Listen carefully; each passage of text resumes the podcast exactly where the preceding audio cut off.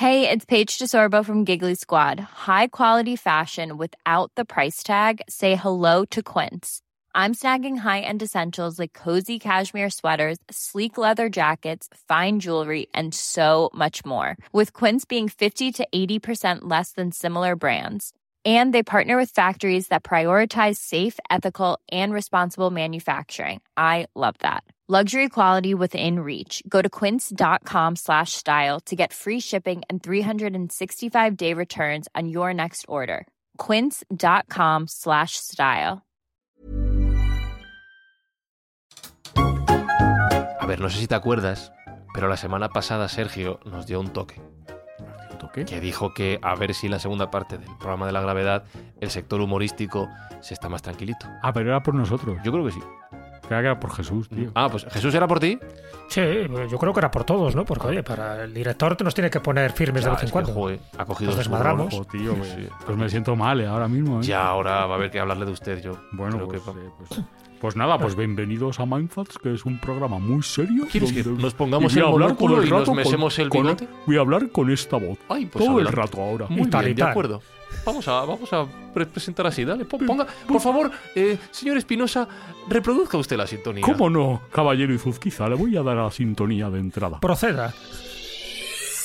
Buscamos los límites de la ciencia, el futuro de la tecnología, el alcance de la mente humana. Esto es Mindfacts. Bienvenidos a Mindfax, donde cada semana buscamos los límites del conocimiento, la sabiduría y ¡ay cielos, Margaret! Se me ha acabado la taza de té. Oh, ¿Con leche, solo o con limón? Lo que usted quiera. Don Sergio Cordero, ¿cómo está usted? Pues mucho más contento al ver que por fin le da la importancia que tiene este programa, no las tontunas esas que soléis tener. A sus pies, señor director, a sus pies, siempre a sus pies. Don Jesús Callejo, ¿cómo se halla? Estupendamente. Si vuesas mercedes me lo permiten, me gustaría tomar esta taza del té de las 5 para estar a la altura de las circunstancias.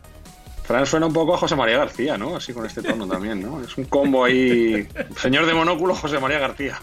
¿Quieres que saque ya mi tono normal o, o Venga, sigo dale. hablando de esta manera? Ha dicho monóculo. Alberto Espinosa, ¿cómo vas? Pues bien, Venga, joder, hombre, bien, bien, hombre. Con mi cervecita. Ay, no, que no me la he traído. ¡Ah, qué pena! Solo tienes Cruzcampo en tu Bueno, casa. Vamos a ponernos serios. eh, no me insultes de esa manera. Eh, Sergio, por favor, el dinero que se recauda en Mindfax, recuérdanos para qué buenas obras va destinado. Pues eh, esta sección de la temporada lo que hacemos es un- nuestra buena obra acostumbrada y estamos ayudando a la gente que lo ha pasado tan mal en el terremoto de Siria y Turquía, mandando todos los importes que recaudamos a través de estas escuchas y un kilo de comida adicional por cada comentario que nos dejen en redes sociales, salvo uno, que fue un poco de mal gusto, que nos dijo que mandaba un kilo de aceite. Y ya eso es pasarse un poco. Un kilo de aceite ya se nos va de presupuesto completamente, tal y como está la cosa ahora mismo. O sea que, Está más caro que el diésel. Ya ves, sí, sí. es oro. Pues nada, gracias por vuestros comentarios, gracias por vuestros mensajes. Por cierto, ahora también en Spotify podéis dejar comentarios en los episodios del podcast, que esto es algo muy reciente que se acaba de poner en marcha, así que lo sepáis, nos podéis dejar ahí vuestros mensajes, los vemos y añadimos un kilo más a esta donación. Y hoy en Mindfax volvemos a hablar sobre la gravedad.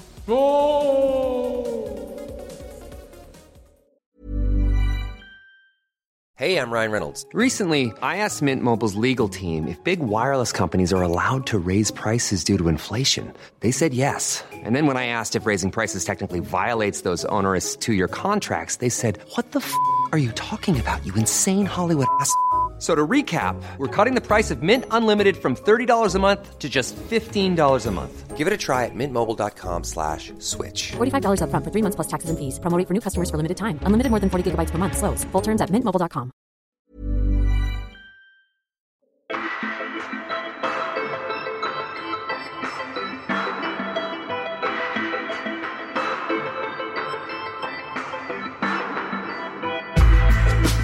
Mira que ya estuvo aquí y le amenazamos con que volviera y ha dicho que sí. ¿Ha vuelto? Ha vuelto, bendito Joder. mío.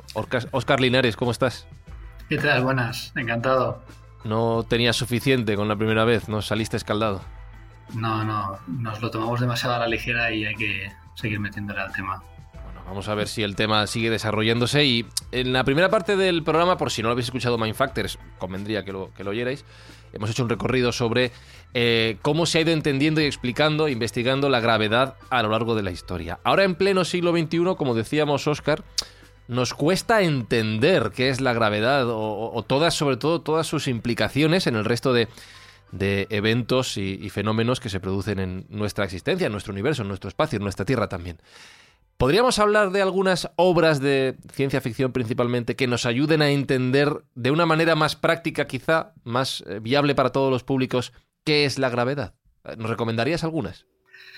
Bueno, eh, yo creo que en realidad, eh, más que explicarnos qué es, mm, como habéis explicado infinidad de veces en, en o en la la ciencia ficción sirve para poner situaciones eh, ficticias a priori, con base más o menos científica, que nos pongan frente al espejo y nos hagan hacernos preguntas y nos hagan avanzar o anticipar situaciones. ¿no? Entonces yo creo que eh, hay bastantes situaciones en la ciencia ficción que lo que hace es ponernos delante de ese espejo ¿no? y preguntarnos qué pasaría si eh, determinadas cuestiones, en este caso relacionadas con la gravedad, que no podemos modificar o que no podemos eh, gestionar como podemos ahora mismo de una manera real, por decirlo así, eh, cómo cambiarían nuestra vida o nuestro entorno o nuestra manera de relacionarnos si efectivamente hubiera algún grado de libertad que ahora no, tenemos. Joder, madre mía. Me, me, ha roto la cabeza con esa exposición, Oscar. Está todo el mundo en silencio. Bueno, pongo, pongo un ejemplo para. Vale, por favor. Sí, mejor, mejor.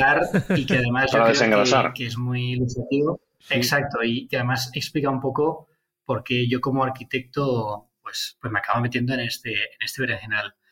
En la película Origen, em, sabéis que en el fondo, bueno, sin explicar de qué va la película, pero básicamente es eh, el protagonista eh, a través de meterse en el sueño del sueño del sueño de de una persona es capaz o intenta inocularle una idea, ¿no? Ese es su, trabajo. Pero para meterse un, segundo, Fran, ¿esta la has visto? Que sí, sí, joder, madre mía, todo el mundo, el mundo me mira. Sí. Ahora, pregúntame si me acuerdo es que de es peliculón importante, ¿eh? Peliculón importante porque, para empezar, bueno, como casi todas las de Nolan, casi todas las de Nolan son, pero esta es altamente recomendable. Sigue, prosigue, prosigue. Entonces, eh, este, este, mm, el protagonista, que es el, personaje en que encarna a Leonardo DiCaprio, necesita a alguien que le construya entornos, em, llamémosle físicos o sensoriales, en los que se produzcan estas incursiones. Son entornos que en realidad se van a producir dentro de un sueño. Entonces lo que hace es acudir a una escuela de arquitectura y preguntarle al decano por su mm, mejor estudiante para que en el fondo le haga esos entornos que tienen que ser urbanos, arquitectónicos, paisajísticos. Y le presentan a, una chica que, se llama Ariadna. Eh, y bueno, pues le explica esta historia de los sueños, de todos los sueños, y le deja probar por primera vez lo que significa estar dentro del sueño de alguien.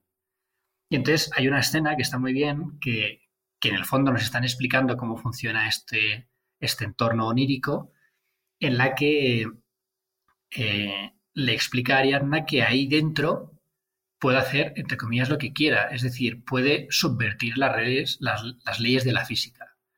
Y, que puede hacer lo que quiera cuando a la hora de crear entornos arquitectónicos, urbanos y demás. Pero bueno, que no se pase porque entonces como que levanta suspicacias con, contra, por decirlo así, las defensas del, del sujeto en el que están usurpando el sueño. Y lo primero que hace Ariadna precisamente es darle la vuelta a la gravedad. Están andando por una calle de París y de repente lo que hace es, que es una, imagen como plásticamente muy potente, empieza a darle la vuelta sobre sí mismo a, la ciudad hasta que en el cielo lo que ve es el, como la, ciudad invertida vista arriba, ¿no? Como si le dieras la vuelta a una loncha de jamón, para que alguien se haga una idea. Algo así. Sí misma. Dobla la ciudad sobre sí misma. Y de repente aparecen pues que la gravedad ya no funciona como funcionaba, el arriba y el abajo ya se quedan como, como extraños, de repente hay, hay coches y personas que andan sobre la vertical y que de repente cambian de plano y hablan sobre, andan sobre la horizontal, pero boca abajo. Entonces, es bastante curioso que lo primero que haga en una película un arquitecto que pueda hacer lo que quiera sea manipular la gravedad, ¿no? Y esta manipulación de la gravedad, como podemos ver luego en otros, en otros, en otros ejemplos de ciencia ficción, yo creo que es lo que en el fondo nos pone delante del espejo de cuáles son lo que nosotros sentimos como limitaciones eh, por el hecho de estar sometidos a esa gravedad de la que no nos podemos desligar de ninguna manera. Es curioso porque es verdad que yo creo que lo que piensa la, gente si le dices no hay gravedad, lo primero que piensan es en volar, no en mm, flotar. Sí es curioso, esto me recuerda, aparte entraremos ahora en algunas películas, incluso en algunas novelas de anticipación donde ya se hablaba un poco de, o se anticipaba la gravedad antes de que llegara Newton ¿no? y estableciendo su famosa ley universal. Pero esto me recuerda que hay muchas leyendas, muchas tradiciones, muchos mitos en, en este planeta donde se habla de que las construcciones se hicieron utilizando una técnica de antigravedad yo no entro en la credibilidad o no, ya sabéis que las leyendas casi siempre tienen un pozo de realidad, pero si tú vas a, yo que sé, a la isla de Pascua con los Moais, hay una teoría que habla de un maná, que sería una especie de, energía que se proyectaba a través de un rito sonoro determinado y bueno, los Moais iban desde su cantera hasta el lugar de, emplazamiento actual. Si vas a Pumapunku, que estaría en Bolivia, muy cerca de Tiahuanaco, pues ocurría algo parecido también con esas construcciones ciclópeas.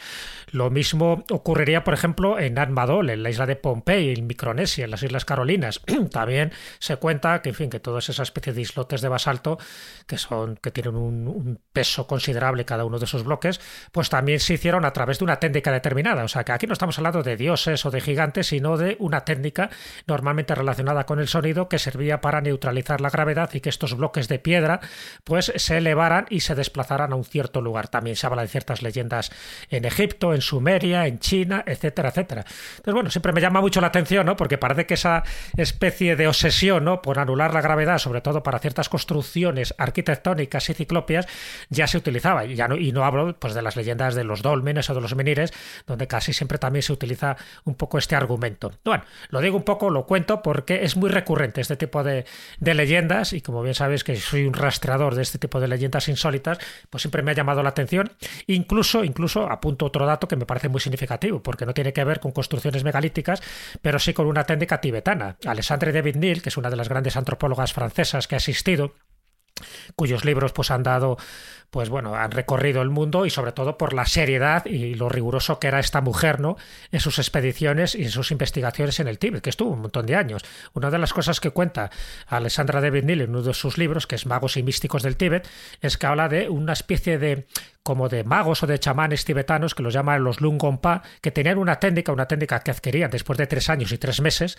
Bueno, pues estos Lungompa tenían la capacidad de dar como una serie de saltos acrobáticos, o sea, cuando se desplazaban, que prácticamente no tocaban la tierra, es decir, que se desplazaban en unas velocidades tremendas que solo les podía seguir montado a caballo, y sin embargo ellos, dentro de un estado de meditación, dentro de un trance místico, recorrían unas distancias increíbles, lo cual, desde un punto de vista físico, sería imposible, salvo que dominaras algún tipo de técnica de antigravedad.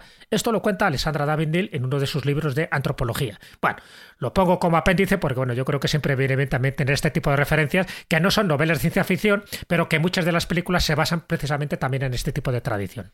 Es alucinante, la verdad. Y Sergio, aquí, ya que hemos mencionado Origen, Aquí somos muy de Nolan, porque ya lo hemos dicho que él explica muchos eh, conceptos muy complicados de ciencia. La gravedad es uno de ellos, no solo en origen, sino en otras de sus, de sus películas. Es una mente que no sé si es capaz de explicarlo con palabras, pero con imágenes sí que lo ha logrado. Bueno, para mí es mi director favorito, eh, entonces no soy objetivo en el elogio, pero me parece bueno, un director que es capaz de acercar conceptos muy complejos al común de los mortales, como puedo ser yo, bastante obtuso, eh, y imagino que hablaremos también ahora en Interstellar cómo también ese concepto de gravedad, de tiempo, está presente. Eh, por acabar con Origen, eh, la escena que estaba comentando antes Oscar es una escena que, ha pasado ya a la historia del cine. Tiene, como él bien ha dicho, un impacto visual absolutamente demoledor, porque yo creo que es la primera vez, o que yo recuerdo y he visto bastante cine, donde una ciudad se dobla, se dobla sobre sí misma, ¿no? Entonces, bueno, pues al ojo que no está entrenado para este tipo de divertimentos, pues eh, es una escena absolutamente impactante. Y si entramos en, para mí, su obra maestra, para mí la mejor de las películas de Nolan, podría pelear con Memento, pero, pero Interstellar es una absoluta maravilla de, todo el ámbito. Es una película de acción, es una película de ciencia, es una película de amor filial y filopaternal. Eh, y sobre todo es una, una carta de amor a la, física y a, y a, la ciencia. Ya hemos comentado en varias ocasiones que él cuenta con el apoyo del físico teórico Kip Thorne, eh, que bueno, pues fue premio Nobel, es una persona absolutamente respetada dentro del ámbito científico y fue un poco el que guió a Nolan en, lo que se podía y no se podía hacer mm, dentro de, una película de ciencia ficción que bueno, que tiene algunos fallos, por así decirlo, desde el ámbito científico, pero no son, no son especialmente llamativos, teniendo en cuenta las licencias que se suelen tomar en este tipo de películas. Y la gravedad está muy bien explicada, eh, sobre todo en las interrelaciones con los agujeros de gusano y sobre todo de Gargantúa al agujero negro, donde vemos que cuanto más se acercan a ese agujero negro, más, eh, más lento pasa el tiempo para los que se están acercando y más rápido pasa para los que, se, para los que están fuera. ¿no? De hecho, cuando ellos eh, se acercan al, al planeta, al último planeta que visitan, el tripulante que se queda en, la nave pues ha pasado casi 60 años cuando vuelven y para ellos solo han pasado unas horas. Esto sería un poco la relación que podría tener esa gravedad, esos campos gravitatorios, como bien comentábamos en el episodio anterior, eh, que se están teorizando y que se están descubriendo ahora mismo. Es una, aproximación visual que parece ser que científicamente es bastante exacta. Yo, a todo el que no haya visto Interstellar, no puedo dejar de recomendársela porque digo, es una de mis películas favoritas Incluso a mi niño de 12 años eh, me costó que la viera, pero una vez que la vio también se ha convertido en un clásico instantáneo para él, con lo cual, bueno, es una película accesible dentro de que habla de ciencia ficción y que, bueno, tiene una parte de ciencia dura, pero hay que, verla, hay que ver Interestelar porque, porque tiene muchísimos eh, hitos científicos condensados dentro de dos horas y media aproximadamente que dura la película y está francamente bien contada. Mm. Es que el mérito de estas dos películas que estás diciendo ya no es el argumento, la originalidad, en fin, Nolan tiene esa, esa capacidad, ese talento. Es que pone imágenes a lo que es la distorsión de esa gravedad. O sea, poner imágenes que sean creíbles y que sean incluso asumibles por, por, científicos y por astrofísicos es lo que para mí tiene su gran mérito. El poder ver algo que hasta, hasta hace nada es mera teoría. Entonces, bueno, puede ser que esté equivocado, ¿no? pero sí que ha hecho el esfuerzo visual de que nosotros veamos, los espectadores, auténticos profanos y neófitos en todo esto, veamos cómo puede ser esa distorsión cuando te acercas a, a Gargantúa o si das la vuelta por ejemplo, en una ciudad y la ves boca abajo o boca arriba. Es decir, para mí eso es el gran mérito visual que tiene porque en este caso sí que hay que aplicar ese dicho de que vale más una imagen que mil palabras. Mm, y seguramente la imagen icónica de Interestelar, yo cuando veo las dos veces que he visto Interestelar, la compenso con la estero que he visto Memento, que la ha mencionado Sergio, para que quede... Bueno, Memento la puedes ver una vez. Una vez solo. No te voy a contar. No me hagas spoiler. Eh, claro, la gran imagen. Yo, voy viendo Interestelar y venga, la, voy siguiendo, la voy entendiendo, voy, venga, te sigo, ¿no? La sigue y dale, Christopher, venga, cuéntame más cosas, venga, más planetas, más. Claro, ya hasta cuando entra al agujero negro. Entra al agujero negro y se mete en ese espacio que ahora le voy a preguntar a Oscar por él, donde controla pues, el tiempo, el espacio, tal, las dimensiones, pues, y, ya mi cabeza dice, no soy capaz de asumir esto. Bueno, hay que verla unas cuantas veces. Ya. ni, siquiera viéndola unas cuantas veces no, eh, no, voy a puedes entender. capaz de asumir esto. Y a ti es ese momento que te, que te flipa, Oscar, que te vuelve loco, ¿no? Es, es el momento más llamativo de la película. Sí, yo creo que ahí se junta una... O sea, lo, ya, ya estaba pensando, ¿no? Con lo que decía Sergio, que es que en realidad la gravedad aparece de manera transversal en muchas cuestiones de la película, que ahora podemos hablar, en el que tú apuntas es en, una cuestión que para nosotros es tremendamente difícil de entender, que son los espacios de más de tres dimensiones. El que tú apuntas es dentro de la gravedad, que es ese, eh, no sé cómo le llama, tetraedro, no, no, recuerdo ahora muy bien cómo, cómo le llama, pero es como una especie cuatridimensional el tesseracto. El tesseracto, el cubo ¿no? El tesseracto, correcto. Sí, sí, el tesseracto. Eh, claro, ahí lo que es que tú estás viendo... Eh, un hipercubo, un hipercubo. Exacto. En vez de ver un espacio físico tridimensional que va evolucionando con el tiempo, lo que, vas es, lo que ves es ese mismo espacio en diferentes tiempos correlativos con diferentes, mm, eh, no sé cómo llamarle, futuros o, posibilidades. Y claro, eso para nosotros es una manera de explicar tridimensionalmente una cosa que nosotros no, no podemos entender porque, porque somos seres que entendemos nuestro entorno en tres dimensiones.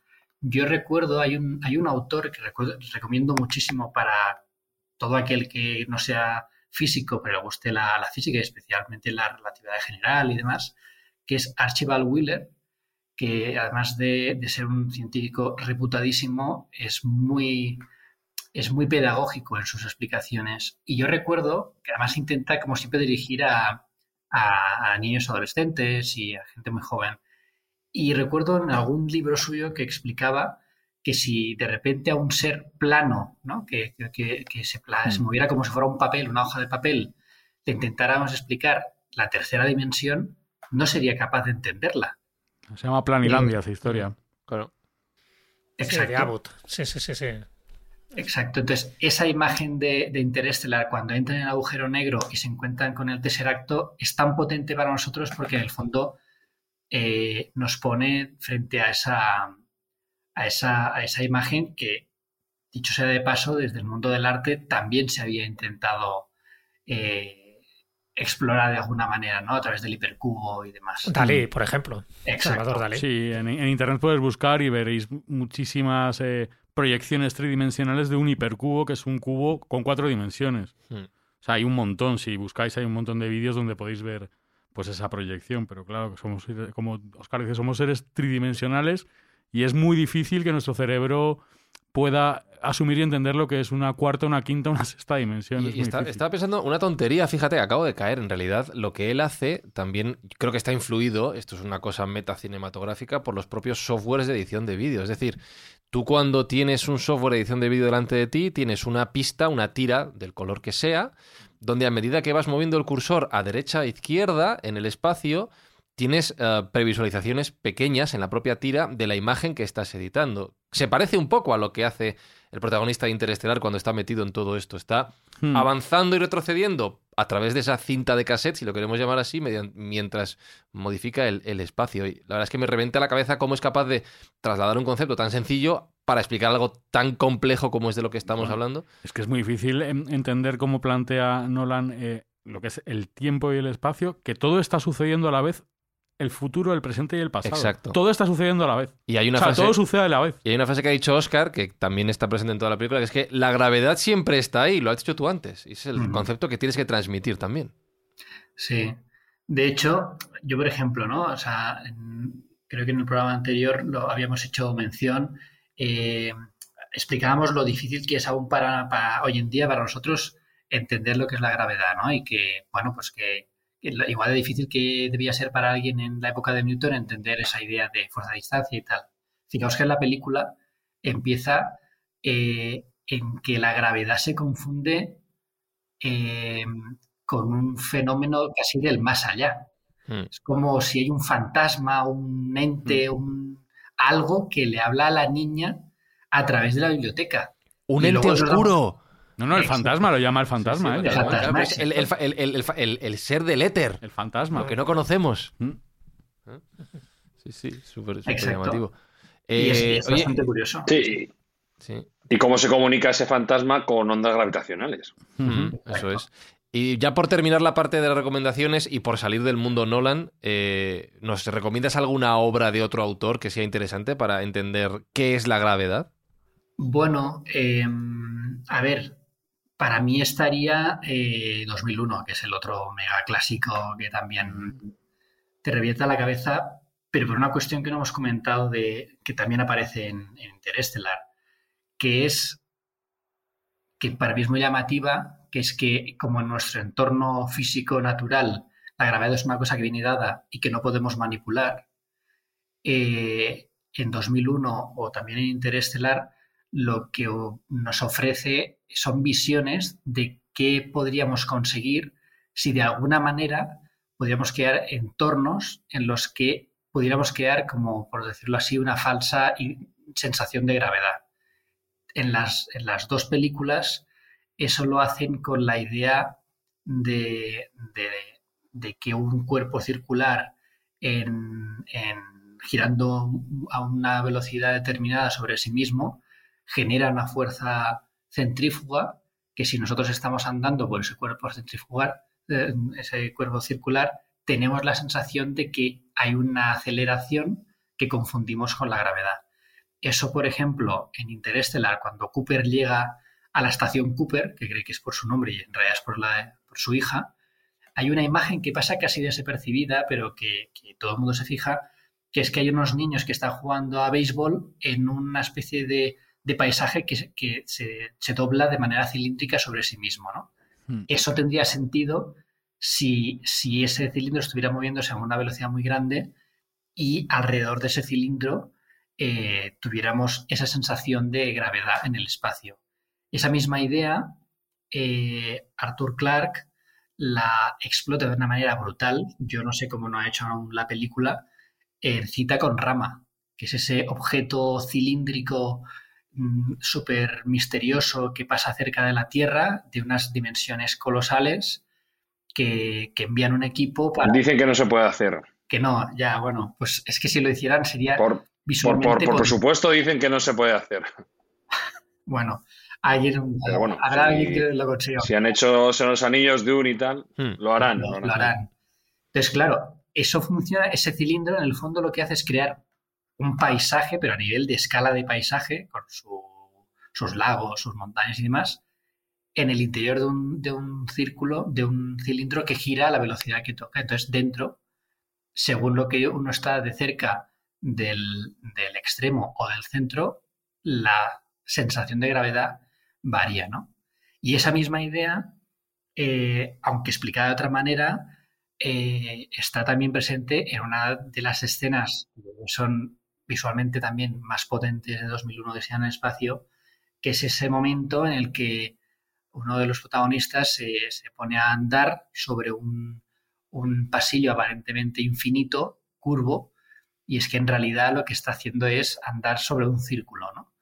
que es una, imagen muy potente y que yo creo que aún es más potente cuando vemos cómo, cómo fue grabada, ¿no? A través de esa, de esa rueda, casi, yo digo siempre que es como una especie de gran rueda de hámster, en la que el, actor estaba andando como si nada, eh, sin subvertir nada, y había una cámara estratégicamente puesta y un decorado estratégicamente diseñado para que pareciera que en realidad lo que estaba haciendo era subir por el círculo, bajar, eh, dar la vuelta, etcétera, ¿no? Entonces, en el fondo, todas estas imágenes de, múltiples referencias de la ciencia ficción, de lo que nos hablan es de, de una cosa que yo creo que también es un poco, es un poco irónica, que es que en esos sitios donde habría microgravedad, en el fondo sentimos la necesidad de crear un entorno que parezca en el que sí que hay gravedad, ¿no? Nos, da como pánico esa flotación que yo, bueno, pues por citar otra, es que soy igual de amante de la ciencia ficción que vosotros, eh, en Life o en Gravity, mm. eh, mm. la sensación esa que dan de, ostras, ostras, que estoy flotando, no puedo controlar nada y solamente la flotación me deja en una situación de vulnerabilidad total, eh, nos aterra. En el fondo, pues esa idea que tenemos de estar con los pies en la tierra, nos deja muy tranquilos, aunque queramos no estar con los pies en la tierra. Pero no decía Espi que la, yo, yo, creo también que además sería, sería perdón, Fran, eh, absolutamente necesario para nuestra salud el, estar vinculados como estamos en la gravedad. Si no tuviéramos esa gravedad, diferentes estudios han mostrado que habría un detrimento brutal para nuestro cuerpo y probablemente no sobreviviríamos a esa falta de gravedad. Entonces es algo que nos es necesario. También se ve en otra película que es recomendable, que se llama Elysium, el mismo concepto de cilindros rotacionales, sí, de Neil Blomkamp, eh, con Matt Damon de protagonista, una distopía bastante chula y, bueno, eh, también se ve en ese, que los ricos viven en un entorno donde esos cilindros rotatorios crean esa fuerza centrífuga o centrípeta, que nunca sé cuál es la correcta, porque ya sabéis que soy de letras, pero donde sí se genera, se genera una, una gravedad artificial mediante esa técnica. Pero que digo que no, que le estáis dando mil vueltas a este tema, pero que decía Spic la gravedad no existe y él es biolongólogo. Lo dije, la, lo la, semana pasada. La semana pasada lo dijiste y mm. que, no existe la es gravedad. Es la teoría de ahora, tío. Que es mentira. Que están diciendo que la gravedad no existe. Pero entonces, si la Tierra es plana, llegas al borde y sigues caminando, ¿qué pasa? No tengo ni idea. ¿Te caes o no te caes? Lo leí el otro día en un tipo de estos... O flotas en el éter por los siglos de los siglos. Un, un gurú de estos del terraplanismo que pues no... Habrá que preguntarle. Lo explicaba, no sé con qué mierda lo explicaba, con el no me acuerdo. ¿Algo mejor que la loncha de jamón que se dobla sobre sí mismo? Es que eso ha sido poetiquísimo, tío. Madre mía.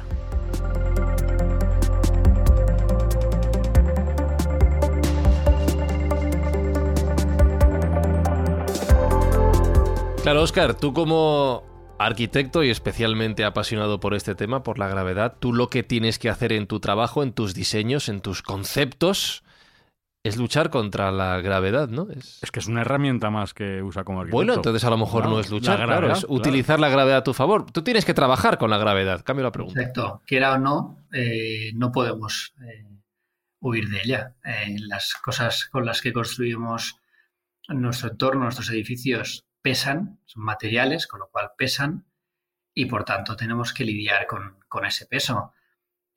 toda la historia de la arquitectura, desde las referencias las antiguas ¿no? que, comentaba Jesús del Stonehenge hasta las más modernas construcciones de hoy en día, en el fondo lo que hacen es lidiar con esa gravedad, a veces luchando, a veces utilizándola a favor, eh, a veces haciendo ver como que se la supera, a veces eh, enfatizando aún más esa sensación de, de, pesantez, pero en el fondo son todo trucos para mm, estar a, lo que diga la gravedad, porque no podemos hacer otra cosa, ¿no? Yo en ese sentido eh, haría como, bueno, hay como varias, varias cuestiones interesantes que tienen que ver con la arquitectura, pero que van más allá, tienen que ver con el fondo en cómo vivimos. Antes Sergio apuntaba, ¿no? Que, que nosotros necesitamos la gravedad para, para poder vivir. Yo recomiendo mucho a los oyentes que busquen imágenes en YouTube o vídeos de plantas que crecen en microgravedad no crecen en vertical porque la noción de vertical no existe y empiezan a retorcerse sobre sí mismas en una, cuestión bastante como casi torturada ¿no? de, este crecimiento. Algo parecido, esta relación de, la vertical nos pasa a nosotros en nuestro planeta, con nuestro cuerpo y con nuestros edificios. Eh, yo hago como dos reflexiones paralelas primero la, la, que todos hemos vivido de alguna manera y otra como vaya más arquitectónica para que en el fondo es la misma. En el fondo un, bebé lo que hace es pasar de un estadio de que es un cuerpo muerto, o sea, un cuerpo, una carga muerta, por decirlo así, eh, que luego pues adquiere cierto movimiento, es capaz de desplazarse en horizontal y que cuando es capaz de ponerse en, en vertical y andar, es como que está en otra pantalla absolutamente del juego, ¿no? Bueno, y un bebé cuando está, cuando está en el vientre de su madre está un poco flotando en ingravidez. Como Einstein. Claro, claro, claro. Sí, sí, sí, sí, exacto. Lo mismo ocurre, lo podríamos explicar la historia de arquitectura de esta manera. El primer, el primer paso es mover un gran peso de un sitio a otro. antes Jesús hacía referencias a construcciones antiguas. Está demostrado por, por por ensayos eh, químicos que hay piedras del Stonehenge que vienen de 500 kilómetros de lejos. 500, es una auténtica barbaridad con los pesos que tienen. Entonces, eso en sí mismo ya es, una, es, un, es un avance brutal. Pero no solo eso.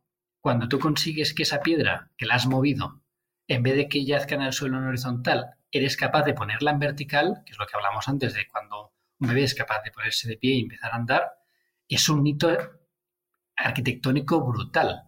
Pero si además eres capaz de poner otra piedra vertical al lado y elevar la piedra que habías dejado horizontal en el suelo y ponerla encima, que es un trilito y que da lugar a toda la historia de arquitectura de los romanos hasta el día de hoy, claro, es que eso es brutal y no deja de ser una operación de desafío a la gravedad o de dominio de la gravedad a través del peso y de la caída. ¿no? Se trata de gestionar el peso que nosotros eh, generamos al mover las masas sin que caigan. Eso es explicado desde el punto de vista de la gravedad y, llevándonos al terreno de nuestra, evidencia personal eh, propia de todos nosotros, el cómo se produce esa evolución en el sentido de, la gravedad, la vertical, el peso, etc. Dominar la gravedad. Sí, señor. Fíjate, a eso se dedica Oscar. Hombre, claro. Pero, pero, claro, la gravedad es como, como el tiempo, no la puedes derrotar. es decir, otra de las partes de tu trabajo es que antes o después esas grandes piedras, aunque duren mucho, se van a acabar cayendo, ¿no? Yo creo que eso lo tenemos que aceptar. Claro, de ahí pues, pues también hay, hay como, como cosas muy curiosas, ¿no? Em, las pirámides de Egipto tienen una forma que su forma natural ya es de ruina. O sea, si tú dejas caer un montón de arena o de piedras, van a caerse con esta forma cónica, por decirlo así. Con lo cual, eso hace que desde un punto de vista gravitatorio sea muy estable. Luego estará erosionado por el, por el tiempo, el viento, etcétera, su superficie. Pero su forma es muy estable gravitatoriamente hablando. Muy eficiente. Exacto. Y, lo que decías, ¿no? Eh, hay una cuestión tiene un punto siempre como, como un poco tenebrosa, pero bueno, que en la escuela siempre habláis que es garantía de éxito de, que hay mucha gente escuchando, que es el, que es el todo el entorno nazi. Eh, el primer ministro de armamento nazi, si no recuerdo mal, era Albert Speer, y era arquitecto. Y tuvo la valentía, porque se la jugó, se jugó al cuello, de explicarle a Hitler que tenían que hacer una nueva Berlín, que tenían que prever cómo sería su ruina dentro de dos mil años cuando el Tercer Reich hubiera caído. O sea, esa idea de ruina ya está dentro de sus planes megalomanos de construcción de una nueva ciudad, evidentemente basándose pues, en las ruinas, sobre todo de la, de, Roma, ¿no? Pero esa idea de ruina siempre está, es una amenaza necesaria en toda construcción. Pero me, encanta la reflexión que has hecho sobre las pirámides y me he imaginado de alguna manera la, imagen de que una pirámide está flotando en sí misma. Si es la situación más estable de una construcción, es muy difícil que se caiga o siempre se está cayendo, pero no lo llega a hacer nunca, ¿no? Eso, esto es otro mindfax. Exacto. Sí, sí. sí, sí. Hay otra, idea que es muy bonita, que es lo que decías tú, ¿no? De luchar contra la gravedad. Hmm. En el fondo hay grandes construcciones de la historia de la arquitectura que lo que hacen es al revés, es utilizarla para no derrumbarse. ¿Cómo? pues, por ejemplo, en el Panteón de Roma, que es una de las grandes obras de toda la historia de la arquitectura, em, todo el sistema de mm, la cúpula que cubre este gran espacio, que se tardó bastantes siglos en volver a igualar eh, o, superar una cúpula de esas dimensiones, en el fondo lo que hace es crear una serie de anillos concéntricos que por su, su propio peso tienden a caer, pero como están todos comprimiéndose por su peso unos a otros, impiden que caiga. Eso se entiende de manera muy fácil en un arco, un arco de piedra. Sabéis que hay, eh, pues se, colocan diferentes piedras a lo largo del arco que tienen una forma eh, concreta que hace que ninguna de esas piedras pueda caer. Con que cayera una, caería todo el arco.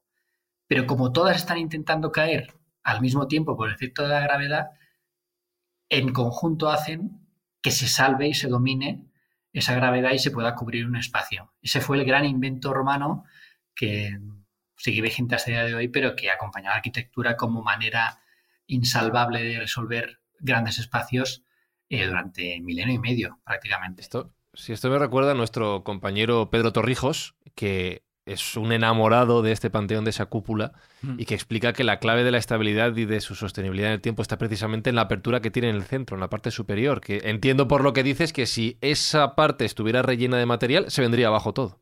Exacto. Bueno, en realidad, sin entrar en cosas muy técnicas, pero cuando la idea es la misma, pero cuando es un arco o una, una bóveda, eh, esa pieza del centro es fundamental, porque de hecho se le llama la clave del arco. Eh, es la clave. Si quitáramos esa pieza, caería todo el arco. Cuando ese arco, en vez de, ser, de estar en dos dimensiones o de prolongarse en una tercera como una bóveda de cañón, lo que hace es girar en sí mismo, ese material del óculo, del centro, es innecesario y es el que podría provocar la caída. Y precisamente pasa esa cosa mágica que lo que toca es hacer lo contrario, abrirlo, y en ese caso del Panteón, pues se convierte en esa gran entrada de luz que, que ha acompañado y ha fascinado a tantos arquitectos y no arquitectos desde hace dos mil años. Qué maravilla. Sí, siempre me, entre ellos. me ha llamado la atención cuando hablamos de este tipo de construcciones antiguas. Yo qué sé, estoy hablando desde Machu Picchu hasta Tirinto, por ejemplo, en Grecia, o incluso el templo de, la Esfinge, el que está al lado de, de la Esfinge de Gizeh, que no utilizan para nada argamasa, ni utilizan para nada cemento, ni ningún componente que aglutine esas piedras. Es decir, por la mera atracción, por la mera gravedad, esos monumentos que a día de hoy todavía permanecen, estamos hablando de monumentos de siglos, incluso algunos de milenios, pues se mantienen. Entonces, bueno, curioso, ¿no? Que tuvieran ya ese concepto en aquella época donde no tenías que utilizar ningún tipo de argamasa para que se unieran estas piedras de una forma prácticamente perfecta. Lo que pasa en la pirámide, ya lo sabéis, no se puede ni siquiera meter una hoja de afeitar entre ellas porque están totalmente compactas y no hay nada que las una entre ellas. Es decir, eh, yo no sé qué sistema arquitectónico, quién eran los ingenieros y los arquitectos de aquella época que tenían esa visión donde la, la propia ley de la gravedad hacía que esa estructura fuera totalmente totalmente sólida. Sí, de hecho, ahora ya no, porque ya no construimos así, pero durante, desde el Stonehenge hasta las catedrales góticas, el, centro de la arquitectura era lo que se conocía como estereotomía, que significa estéreo es corte y tomía viene de piedra, ¿no? El tallaje de la piedra era fundamental en toda la construcción. Había una cosa que yo no conocía y que descubrí a través de mi tesis, es que una construcción tan arcaica a priori como es el Stonehenge, que tiene 5.000 años y que tiene esa imagen tan aparentemente, pues eso, primitiva, en realidad hay unos engarces entre los dinteles y los dólmenes que, que hacen que, sean machemberados, por decirlo así, tienen como un muñón y un hueco que aseguran que el dintel no se caiga.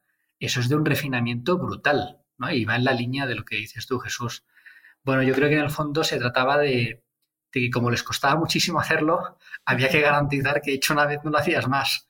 Ahora no nos pasa tanto eso, pero en el fondo era, yo creo, ese ingenio surgía de fruto de esa enorme dificultad. Es alucinante, la verdad, el viaje científico, conceptual que nos has ayudado a hacer durante estos dos programas, Oscar. También histórico, y estaba pensando Jesús que va a haber que hacer caso a su correo y va a haber que llevarle, mm, si a Sergio le parece bien, a nuestra filial, a la Escóbula de la Brújula. No sé cómo lo ves tú, pero yo creo que... Al programa menor. Al programa menor. Yo creo que da para Escóbula. A la franquicia. yo creo que sí, por supuesto. Hay muchísimas cosas que tienen que ver, en fin, no solo con la gravedad, sino que, en fin, con la especialidad que tiene Oscar, que es la arquitectura, donde se puede desarrollar, eh, pues eso, muchísimas ya no digo teorías, porque hay algunas cosas que ya se han demostrado cómo lo construía, ¿no? Pero sí que yo qué sé, desde esa cúpula que estaba hablando del Panteón de Roma, ¿no? Hasta la cúpula que hizo Brunelleschi, por ejemplo, en, Florencia. En fin, todo ese tipo de cosas que ahora lo vemos como algo convencional. Tú ves una cúpula en una catedral y, bueno, consideras que eso siempre ha sido así. O sea, llegar a, ese nivel técnico han pasado siglos, han pasado varios genios por, por, medio que cada uno iba aportando su granito de arena para que esas construcciones pues fueran lo que son ahora. Pero también se da una paradoja, ¿no? Y esto es una pregunta que lanzo ahí al vacío, que lo luego lo desarrollaremos en algún otro futuro programa. Es que cuanto más atrás te vas en el tiempo, las construcciones son más sólidas son más perfectas, lo cual contradice un poco la teoría de la evolución de que teóricamente ahora mismo tendríamos que construir mejor que se construía en la época de las pirámides, y estamos hablando de hace 5.500 años, y sin embargo, Oscar, en muchos casos no es así. Bueno, ahí ya ahí tocamos ahí tocamos fibra, ¿eh? Ya estaba pensando que se lo estás diciendo se lo estás diciendo un arquitecto, no sé cómo le va a encajar. no, no. A ver, pasan, me, remito a cuestiones históricas solo. pasan, pasan, yo creo que muchas cosas. Yo siempre hago la reflexión de que antes un edificio eh, perduraba muchísimo más que una vida y ahora no siempre es así. Incluso para edificios institucionales, para todo lo que ello supone nuestra relación casi o construcción de nuestro entorno social. Pero yo creo que pasan como, con varias cosas. Una, es verdad que han llegado las construcciones que han llegado. había mucha construcción, edilicia, viviendas, eh, edificios de usos menores que no han llegado. y que probablemente podamos comparar con un montón de construcción que tenemos hoy en día, empezando por nuestras propias viviendas. Pero sí que es verdad que, a diferencia de lo que ocurría hace mil años o dos mil años, ahora es muy difícil que se construya un edificio pensando que tiene que durar dos o tres mil años. Eso sí que es cierto. De hecho, eh, las grandes obras de la arquitectura moderna, es decir, de antes de ayer, de hace 100 años, tienen, requieren un mantenimiento brutal, porque si no estarían en estado ruinoso muchas de ellas, ¿no? Y también es verdad, se juntan muchas cosas, porque nosotros aceptamos ver el estado de ruina en un edificio antiguo, pero somos, tenemos una cultura de lo nuevo en todo lo que es cercano a nosotros, con lo cual ese medio estado de ruina no lo aceptamos para, en este caso, un edificio relativamente nuevo. Lo vemos como algo que no está cuidado, que está mal, que se ha construido mal, que está eh, deteriorándose, etcétera, ¿no? Con lo cual, bueno, pues, pues es una, es una cuestión, yo creo que como juntas bastante, bastante curiosa. Pero lo que sí que es cierto es que no se construye hoy pensando en que dure, en que dure milenios. La ley de la obsolescencia. Exacto. Y en ese sentido, ahora no recuerdo que... Ah, sí, ya sé cuál es. En la trilogía del problema de los tres cuerpos, que también la, recomiendo muchísimo como, como obra literaria de ciencia ficción a todo aquel que, quiera, eh, hay un momento, si no recuerdo mal, en el que eh, hablan de cómo, de cómo ah, eh, hacer una inscripción o de cómo mantener un mensaje a futuro para, propias, ah, para próximas generaciones, pero en milenios. Y no se les ocurre otra mejor que grabarlo en piedra, lógicamente. Mm. Mm. Y claro, es que hoy en día ya no construimos con piedra, construimos con, con muchas más cositas que, bueno, pues que, que, tienen sus ventajas y también tienen sus, sus inconvenientes. Con Pladur, que no es igual. te, iba a decir, Sergio, que yo creo que lo que queda grabado en piedra para los próximos milenios es este episodio de Mindfax. Y la verdad que sí. ¿eh? Hemos hablado poco, hemos tenido un gran invitado, con lo cual ha quedado redondo completamente. Ya, lo que pasa es que Espi dice que lo quiere estropear. Ah, sí, yo vengo a meter una cuña. Eh, Oscar, yo te recomiendo un podcast que se llama, bueno, tú que eres arquitecto, un podcast de arquitectura que se llama ¿Cómo suena un edificio? que hacemos con nuestro compañero Pedro Torrijos que seguro, bueno, a ti y a todos los que nos escuchan, a que le apetezca, que seguro que te va a gustar. Ya está, ya está. Está fenomenal. Lo conozco, sí, sí, me lo. Ah, ¿también lo conoces? en su día. Ah, oh, mira, fíjate, pues ya está. Ah, ya habías hecho la es que vuestro trabajo, vuestro trabajo es universal. Soy lo Miguel Ángelo del podcast. Adelante, sí, podéis masajear nuestro ego, nos viene muy bien para. Oye, oye, adelante.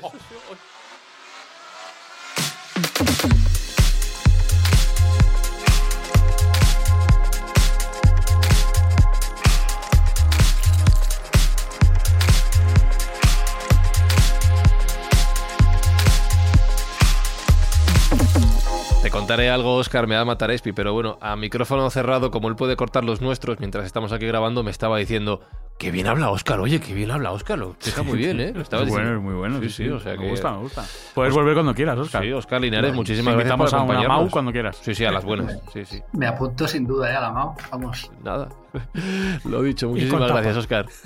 A vosotros, ha sido un gustazo.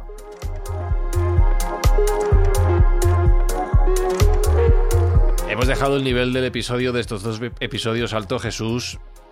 El problema va a ser mantenerlo sin Oscar, pero bueno, lo intentaremos. bueno, yo creo que ha sido un episodio igual que el anterior, con mucha fuerza, ¿no? En este caso, con mucha fuerza gravitatoria. Hay que ver qué chistes hace Jesús Callejo. más graves, ¿eh? Espinosa. bueno, juegos de palabras. Y Sergio Cordero, porfa, eh, ponle el chimpún el episodio recordándonos para dónde van destinados los ingresos que conseguimos cada semana en Mindfax.